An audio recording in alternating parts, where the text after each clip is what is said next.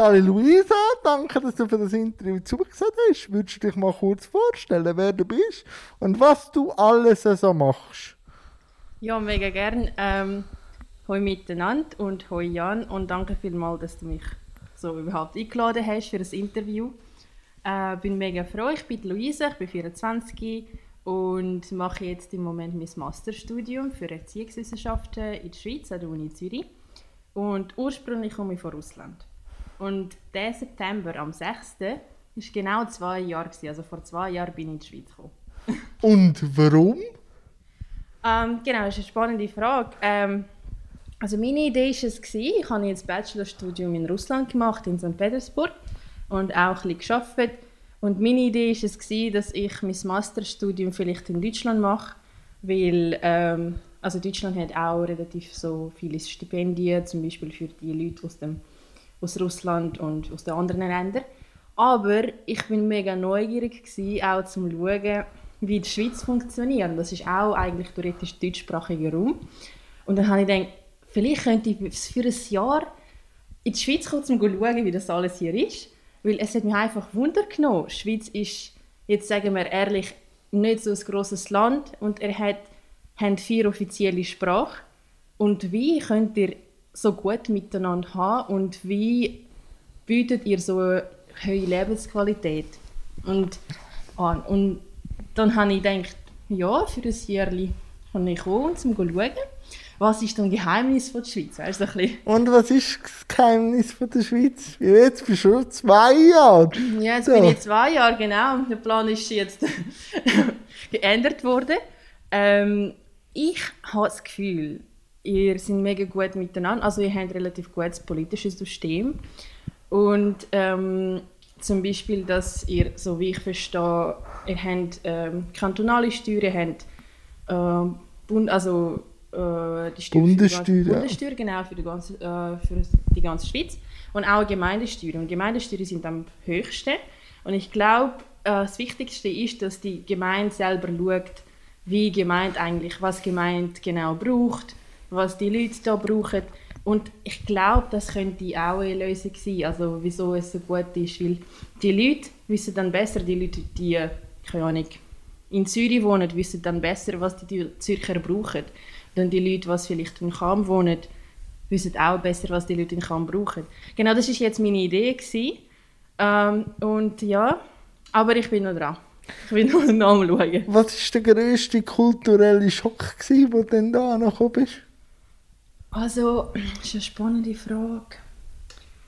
Ähm, ich hatte so keinen grössten, so ganz grossen kulturellen Schock, gehabt, weil ähm, also ich komme ursprünglich von Ufa, das ist eine Stadt in Russland. Ich komme mir immer, weil ich bin ja ein grosser Eishockey-Fan und darum weiß ich, wo Ufa oder was Ufa ist. Jawohl! So. Sehr gut. Ja, Salavat Live ja, haben wir genau. Eishockey. Genau, äh, genau. Genau.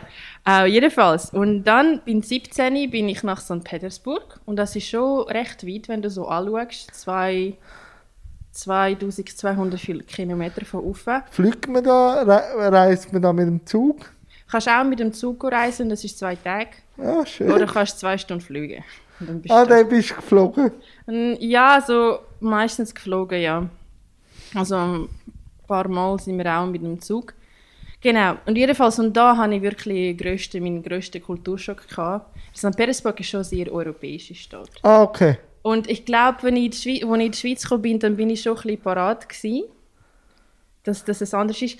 Aber ich habe irgendwie auch gedacht, dass die Leute mehr Hochdeutsch reden. Also die Leute verstehen Hochdeutsch, aber ich habe gedacht, ja, wenn ich Hochdeutsch kann, dann ist es eigentlich kein Problem.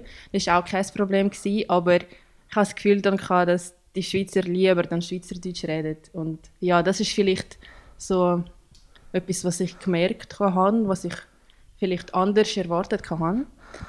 Genau. Und ja, und dass ihr einfach so zum Beispiel Fondue 300 Gramm Käse könnt auf einmal essen. Ich meine, es, es, ist, es ist mega cool. Ich, ich liebe Käse. Käse ist etwas mega Feines, besonders in der Schweiz. Ähm, genau, aber das erste Mal, als ich einfach 300 Gramm auf einmal gegessen habe, habe ich schon ein bisschen Bauchweh Ich glaube, du musst ein bisschen trainiert sein auch für so Sachen. Aber zuerst bist du noch in Deutschland, gewesen, eine Zeit lang, oder? Ähm, jein. Also, ich habe während dem Studium, ich habe jetzt Fernsehjournalismus studiert in St. Petersburg, in meinem Bachelor. Und dann haben wir auch so viele Deutsche gehabt, die äh, nach Russland Ah, okay. gekommen sind. Und dann bin ich auch in Berlin für eineinhalb Monate. Das war das Praktikum gewesen und auch so für eine Woche so Seminärchen habe ich auch gehabt. Und es ist jetzt nicht lang gewesen, äh, aber trotzdem genug, um ein bisschen zu schauen, wie es eigentlich in Europa ist, also in den europäischen Ländern. Äh, Und wie ist es in- bei den europäischen Ländern? es ist halt einfach anders. Was ist anders? Beschreib mir das mal. Ja. Ein Beispiel Russland und jetzt Und EU. Schweiz. Es ist mega spannend, weil wenn du ähm, nach Osten gehst, dann merkst du, dass die, wie sagen wir so, persönliche Grenzen ein anders sind. Und jetzt kann ich mit dem Beispiel das erklären. Zum Beispiel, die Leute sind ähm, bisschen, die Leute in Russland können bisschen näher zueinander stehen, zum Beispiel, wenn du in der Schlange bist. Sie stehen in der Regel näher zu dir, als zum Beispiel in der Schweiz oder in Deutschland. Sie brauchen so ein bisschen mehr Distanz. Oder es ist auch so, wir haben das früher äh, noch öfter gehabt, dass zum Beispiel ähm, die Leute in Russland, also wir haben auch so Gäste gehabt, die einfach ohne Voranmeldung gekommen sind zu uns. Das ist völlig okay gewesen. Und in Deutschland oder in der Schweiz habe ich das Gefühl, du machst das, du tust so irgendwie im Voraus so planen und dann kommst. Und es ist halt, es ist anders. Ich sage nicht per se, dass es in Russland schlecht ist und in der Schweiz gut. Es ist etwas, was dir passt oder nicht passt. Und ähm, genau, also die persönlichen Grenzen vielleicht sind anders, was ich jetzt so merke. Natürlich, es, es hat auch viele andere Ebenen, wo du kannst anschauen, so keine Ahnung, so Bildungssystem zum Beispiel. Oder? Ja, Thema Bildung, du als Studentin. Mhm. Wo, hast, wo fühlst du dich wohl? In Russland oder da, jetzt da im deutschsprachigen Sektor als Mhm. Student? als Studentin. Ähm, es ist mega spannend, weil ähm, ich finde jetzt im Moment gefällt es mir sehr in der Schweiz, also das Studium. Und es ist auch anders. Äh, es kommt auch darauf an, was du studierst in der Schweiz. Also bei mir auch an der Uni Zürich ist es so, dass ich kann auch die Module selber auswählen. Ich kann selber den ganzen Plan gestalten und ich muss selber schauen, dass ich genau die nötige Module Eigenverantwortung. Eigenverantwortung. Und das hatte ich in meinem Bachelor nicht. Gehabt. Wir hatten so einen Plan. Gehabt.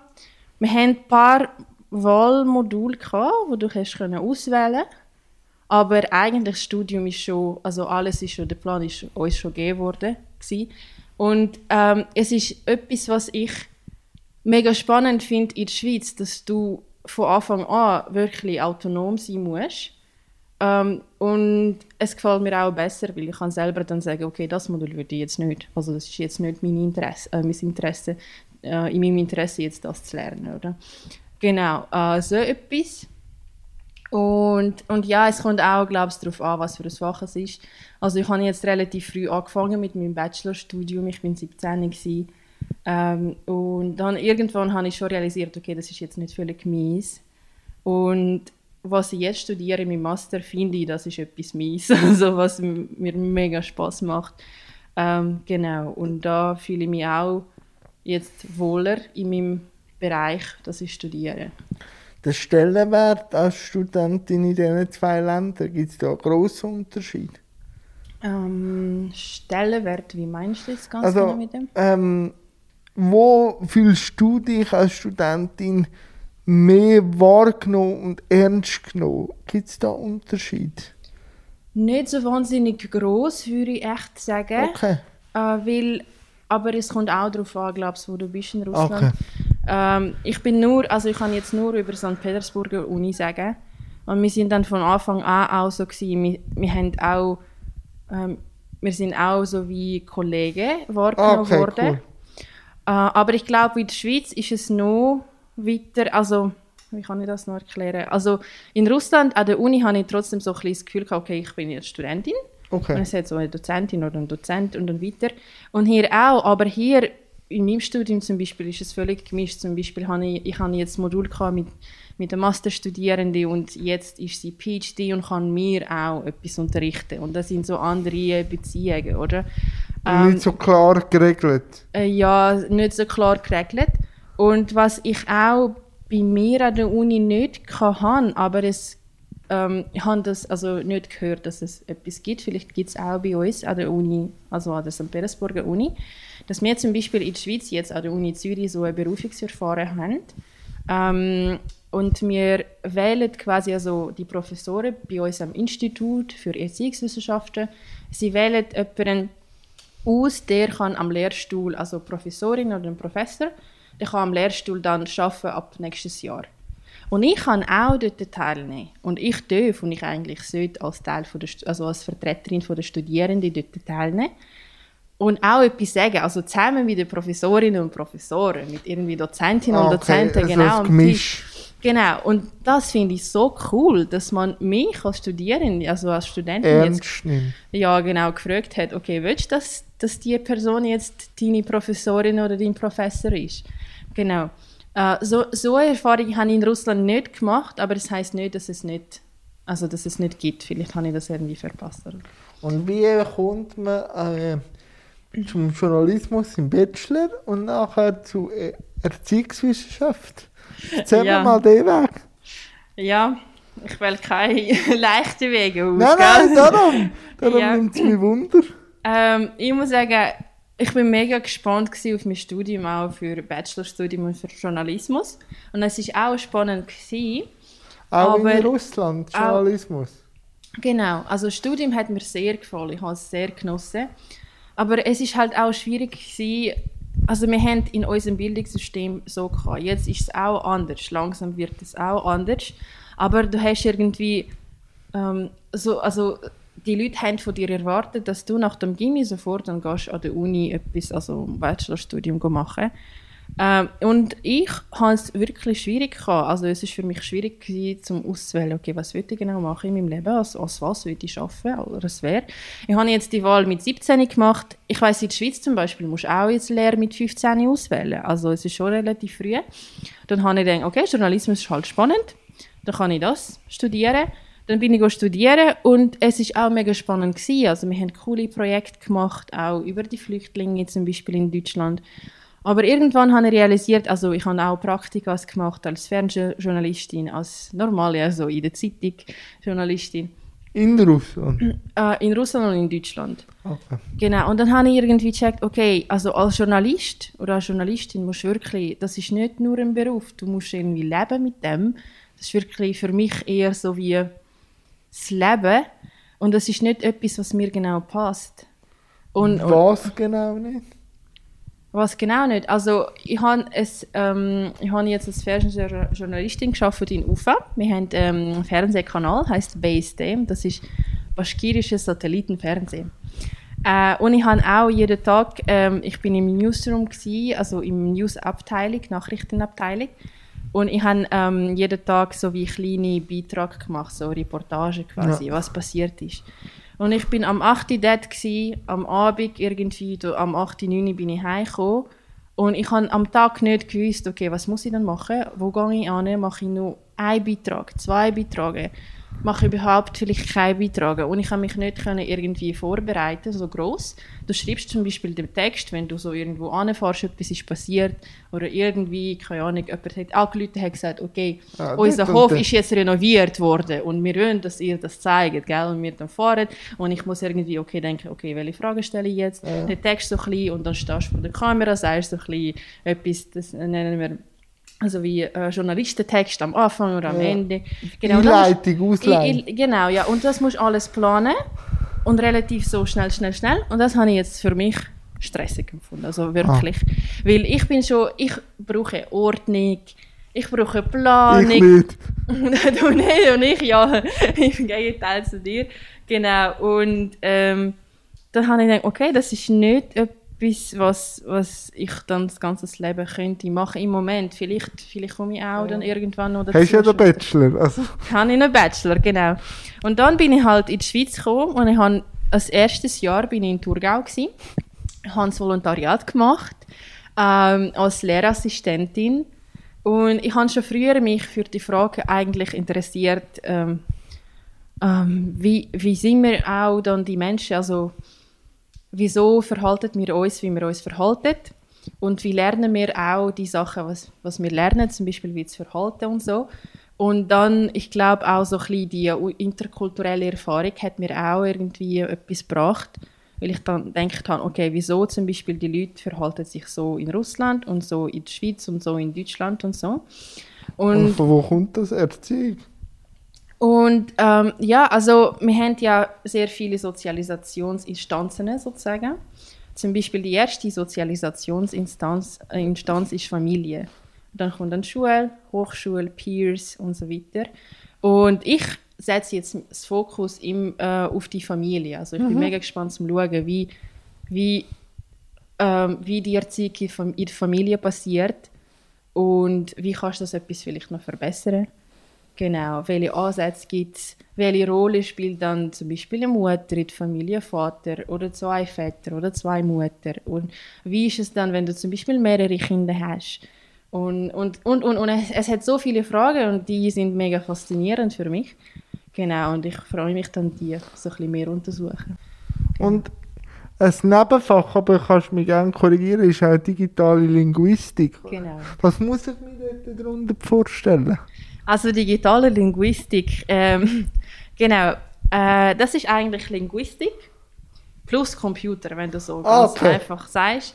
Äh, und zwar, es ist auch mega spannend, ich habe jetzt das Nebenfach genommen, weil, ähm, also ich meine, ich habe auch viel, äh, schon vielmals gehört, es ist wichtig, dass man so ein bisschen kann auch programmieren und ich habe auch sehr viele Kollegen in Russland, ähm, die auch als Programmisten arbeiten und ähm, ich kann auch einfach denken, es wäre noch cool, falls ich auch würde äh, können, so vielleicht, also mindestens so eine so Computersprache, ich habe jetzt Python gelernt, zum zu schauen, ob es überhaupt meins ist, ob es mir gefällt ähm, und so, weil ich kann gerne Fremdsprache theoretisch und ob Computersprache auch so etwas mit also Und ist sie eine Fremdsprache? Es ist, es ist eine Fremdsprache, aber ich muss sagen, ähm, es ist für mich noch ein bisschen kompliziert gewesen. Also in Python kenne ich mich schon aus, aber ich bin nicht so sehr fließend, muss ich sagen. Ähm, und es ist auch eine gute Erfahrung gewesen. Also du hast gefragt, was das ist. Und ich kann ein Beispiel geben. Mhm. Und zwar zum Beispiel, ähm, wir haben eine Gastlehrerin, äh, äh, Gast, ähm, wie sagen wir, ähm, Dozentin. Dozentin. Also sie ist keine Dozentin, sie schafft wie Google und sie ist mhm. zu uns gekommen, mal erzählen, was sie so macht. Ja. Und es hat ja auch Google Assistant oder Siri oder Alexa und das sind die Computer eigentlich, die mit dir reden. Und ja. du kannst etwas ihnen sagen, oder? Witz erzählen. Ja, und zum Beispiel, wir sagen jetzt, keine Ahnung, Siri, Google Assistant, egal. Kannst du mir bitte sagen, was für ein Wetter ist dann in Zürich morgen?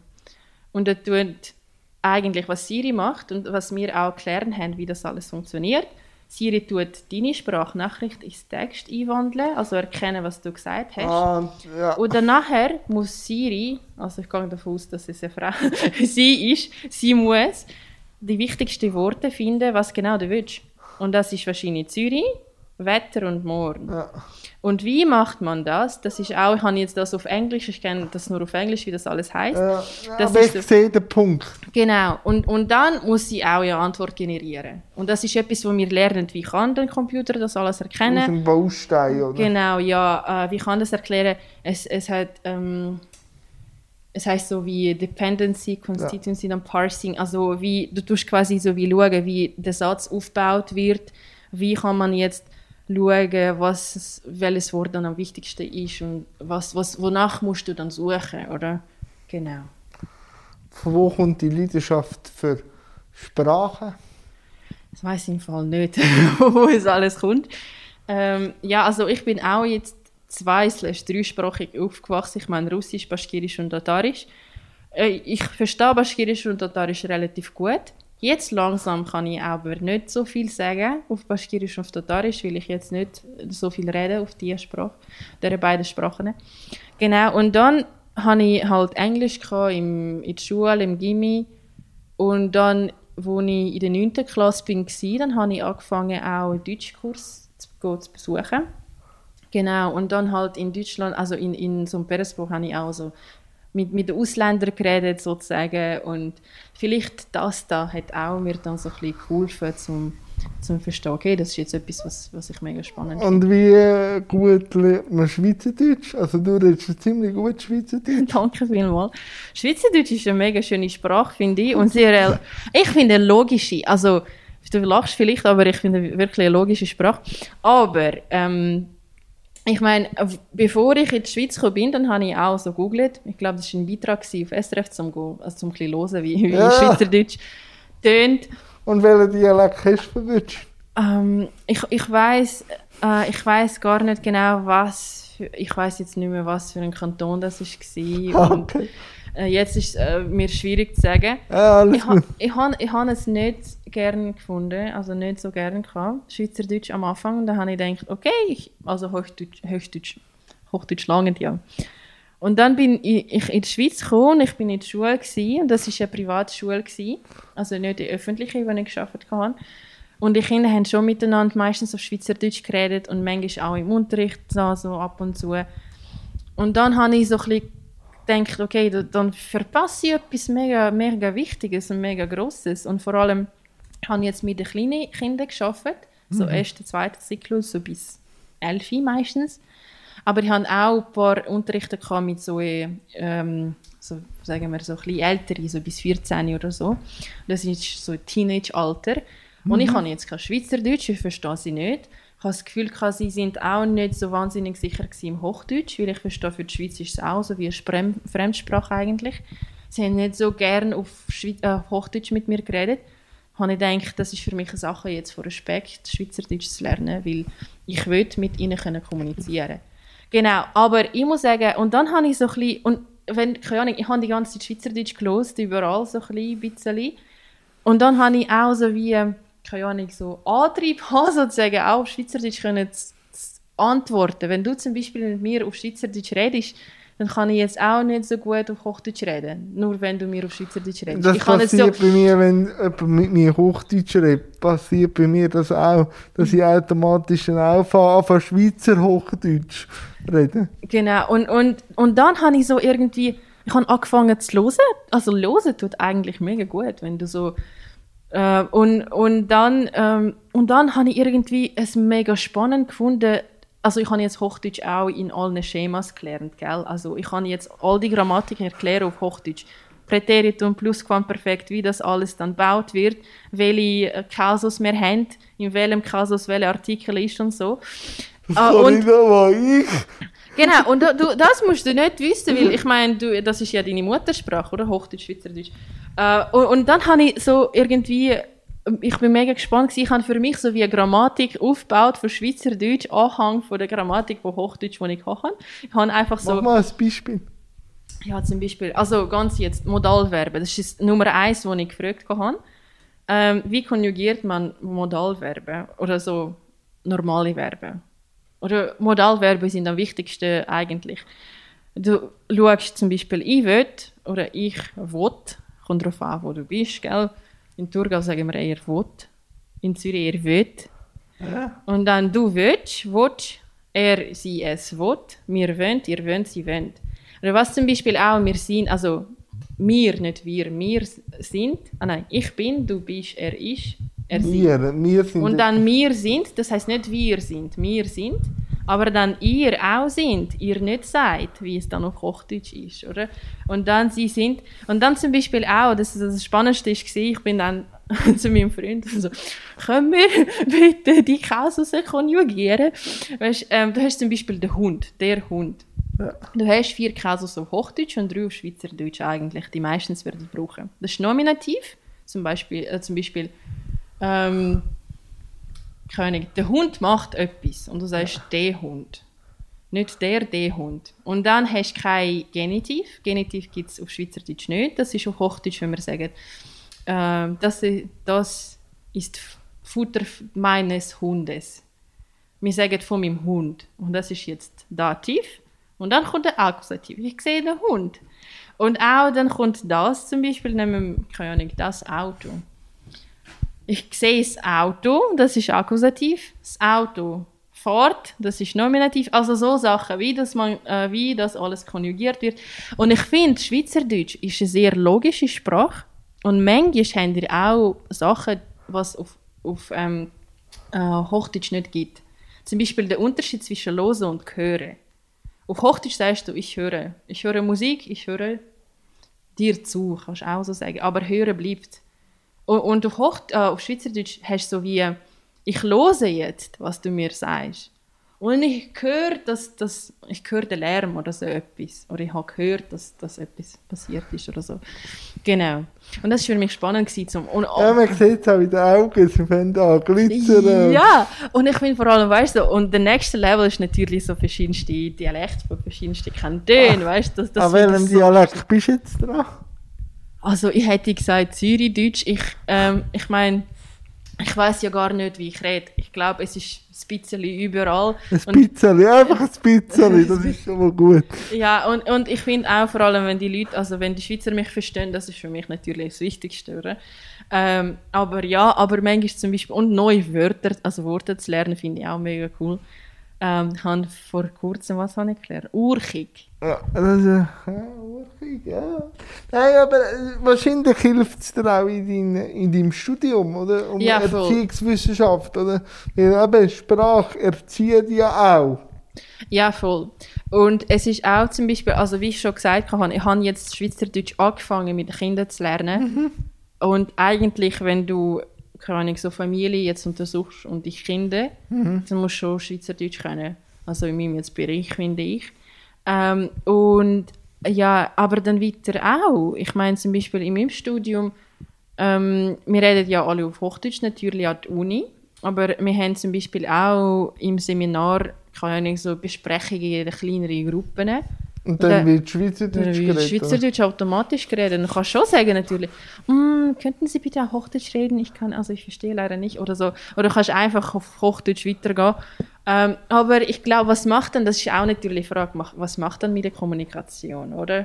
So, wenn, wenn, wenn es eine Gruppe gibt, wo alle Schweizerdeutsch reden und du redest dann auf Hochdeutsch, es, es ist auch gut. Ich finde, es ist völlig okay.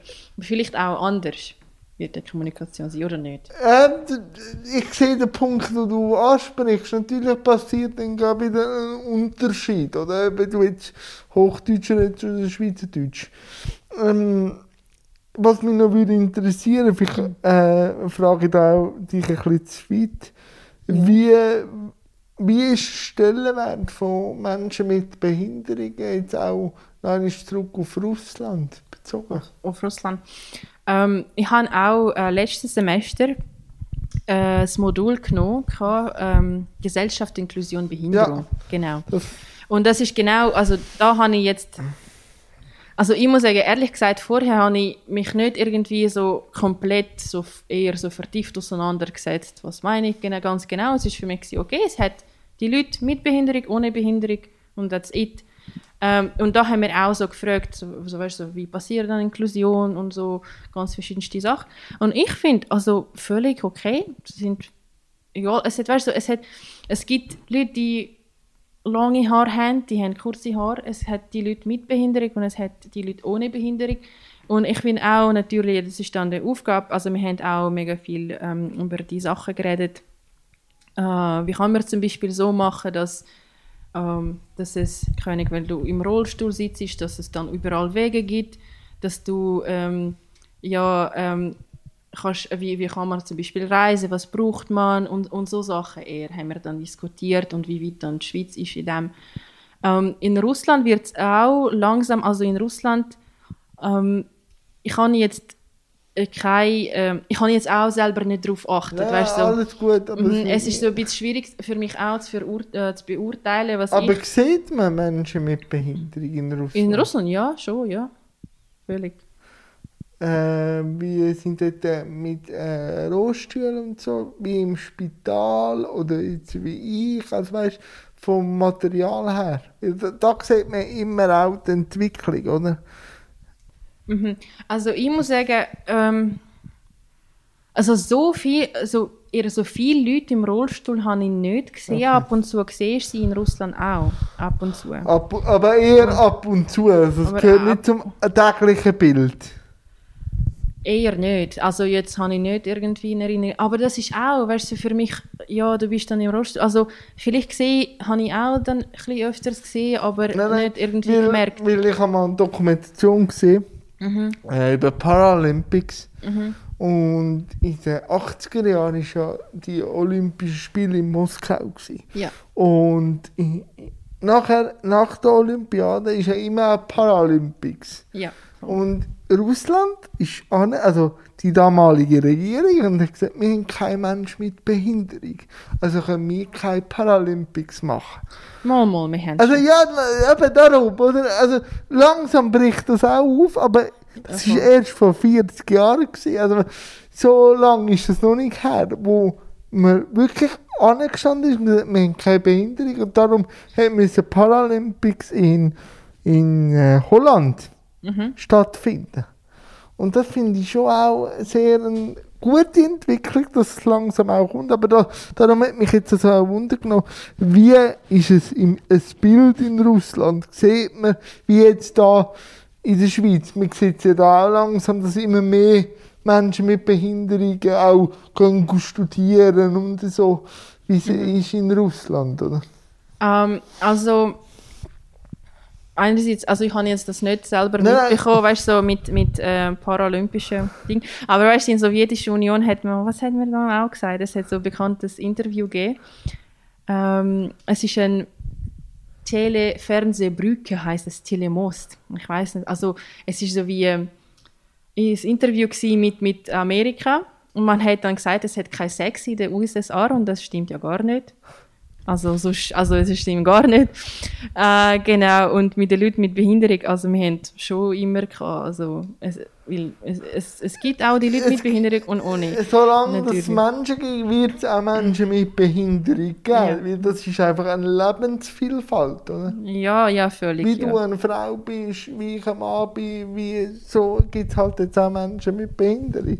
Aber ähm, würde dich das Thema auch in deinem Studium interessieren? Tangiert das Thema Behinderung auch dein Studium?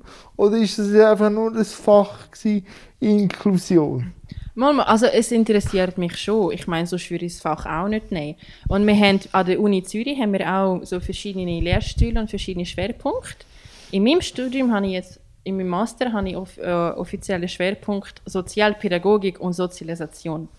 Und wir können, also wir konzentrieren uns zum Beispiel auch so auf Familie, Kindheit, Jugend, Ja. so ein bisschen Schule, aber auch zum Beispiel Sonderpädagogik ist auch Sozialisation eigentlich. Also wir haben auch separat zwei Lehrstühle jetzt für Sonderpädagogik auch an der Uni. Und wir dann so, so ein bisschen, also du kannst jetzt nicht irgendwie isoliert sagen, keine Ahnung, ich studiere jetzt nur Ah, okay. Sozialpädagogik oder Ja. so. Ich tue auch, auch so irgendwie überall etwas noch schauen, was alles hat. Und natürlich, das ist ein Teil von unserem Leben und das ist ein Teil von, von meinem Fach auch. Und es ist etwas, was ich für mich auch interessant finde. Ähm, also wie zum Beispiel, Ahnung, wenn ich zum Beispiel würde als Sozialpädagogin arbeite, dann kann mir auch sehr gut vorstellen, dass ich auch mit den Leuten mit Behinderung arbeite. Das ist, ja. Äh, noch ein wichtiges Thema, das ich so Ja. äh, noch besprechen Was bedeutet dir oder wie wichtig ist dir Musik? Musik ähm, ist schon wichtig. Ist schon wichtig. Warum? Äh, äh, weil ähm, Musik kann mir auch die Laune vermitteln, muss ich ehrlich sagen.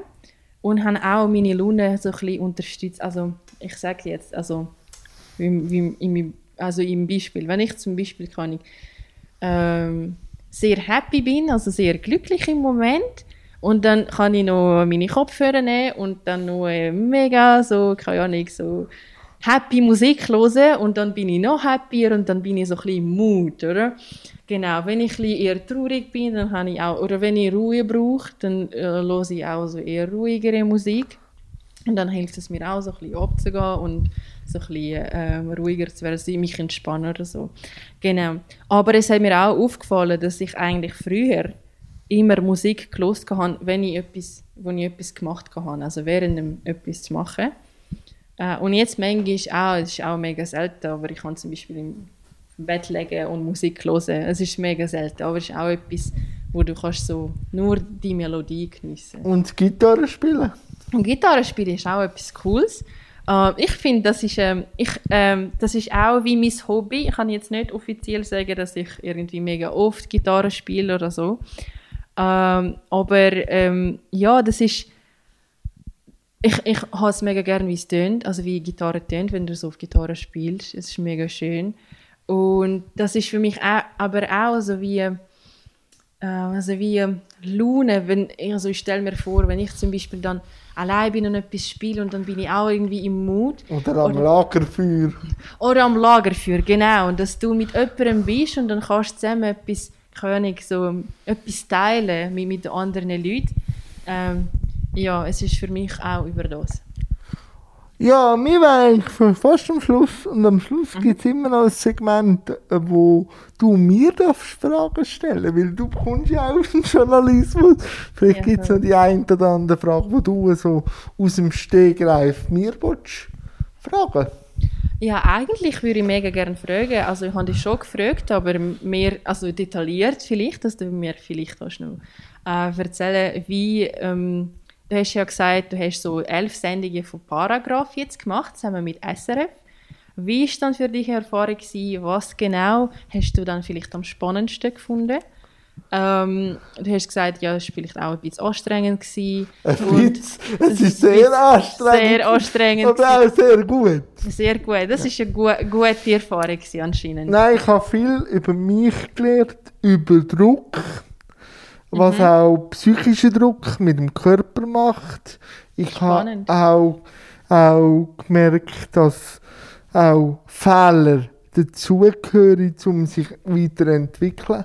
Also ich habe jeden Tag eine Sendung gemacht und wenn ich einmal einen Versprecher hatte, so, oder mhm. das Blackout, ja. habe ich einfach müssen weitermachen und ich konnte auch nicht lange können studieren, sondern morgen war schon die neue Sendung. Also ich habe wie müssen abputzen und wieder neu machen. Und so lernst du auch, dass jedes Problem im Leben auch morgen gar kein Problem mehr ist, sondern du musst schon wieder parat sein mhm. für das neue Problem, das kommt. Also du merkst, du merkst wie, wie schnell auch gewisse Sachen, wo du denkst im Kopf, gar nicht so sind, wie sie sind, sondern du im Kopf erst die Schwere erzeugst. Weil das geht immer so schnell im Fernsehen, dass du dich gar nicht kannst, oh, hätte und sollte und so, sondern nein, machst einfach am nächsten Tag, machst es besser und dann gehst du so an, wie du dich immer selber abschlagen und sagen, oh, sondern nein, du musst einfach wieder am nächsten Tag anstehen, es besser machen als gestern. Das finde ich jetzt so gut. Und, ähm, und was ich auch gemerkt habe, fordern, fördern auch. Also man hat immer das Gefühl, ja, angenehm durchs Leben hilft. Nein, nein, manchmal musst du auch ein bisschen Druck haben. Es kommt immer darauf an, wie viel Druck. Aber ähm, Druck hilft mhm. um auch sich gut zu fühlen. Nur immer daheim am Fernsehen schauen, das kann sehr depressiv machen. Und dort habe ich einfach gewusst, ich muss jeden Tag auch funktionieren und habe auch Freude gehabt. Was ich jetzt auch ein bisschen merke, ist so, ich muss mich an eine neue Rolle gewöhnen, so Thema Vorbildfunktion. Also viele Leute mhm. wenn jetzt auch, und ich sehe es auch, mich als Vorbild. Und das muss, an diese Situation mhm. muss ich mich auch gewöhnen, weil irgendwo durch bin ich auch eine Privatperson. Und manchmal stimmt das, was draussen ist, die Person, manchmal auch nicht mit der Person, die jetzt mit dir da sitzt. Und die zwei Personen miteinander zu verschmelzen, an dem bin ich jetzt ein bisschen dran. Dass ich gleich mich selber darf sein, aber ich weiß, welche Verantwortung ich gegen aussen auch habe. Es ist noch spannend, ähm, darf ich noch fragen, du ja, hast gesagt, darfst. so Vorbild, also wann hast du dann, du hast ja schon YouTube-Kanal zum Beispiel seit langem, ja. also ähm, hast schon mehrere Interviews gemacht, hast du jetzt das Gefühl gehabt, du bist jetzt Vorbild für die anderen seit wann denn und was ist dann passiert also, seit SRF? Ähm, ich muss sagen, YouTube bin ich so kein Tipp gewesen. Also wenn man mich gesucht hat, hat man mich gefunden. Aber jetzt ist wieder Spotlight durchs Fernsehen. Jetzt kann, oder wenn, wenn man so gehört hat, jede Sendung haben etwa 40 bis 50.000 Menschen pro Tag gesehen. Das erreiche ich auf YouTube nie.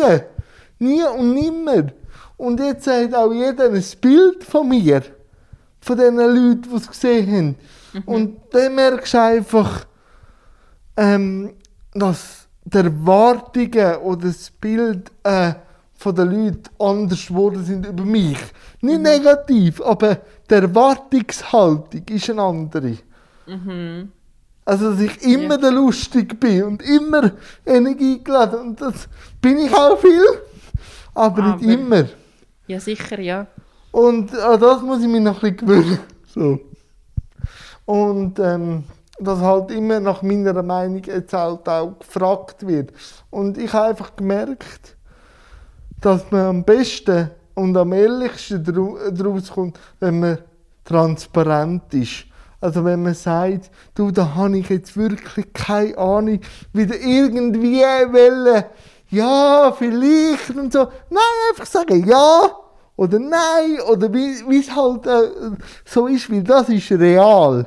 Das andere sind so Floskeln. Und ich habe einfach gemerkt, wenn du real bist, wenn du echt bist, kannst du auch alles sagen. Dann nimmt es dir auch niemand krumm. Weil, dass du allen gefällst, das schaffst du eh nicht. Also darum voll. kannst du gerade echt sein. So.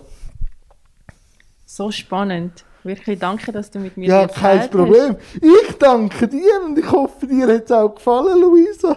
Und ich glaube, wir sehen uns nicht das letzte Mal. Danke Hast. Ich vielmals. glaube auch. Danke Danke vielmals. vielmals.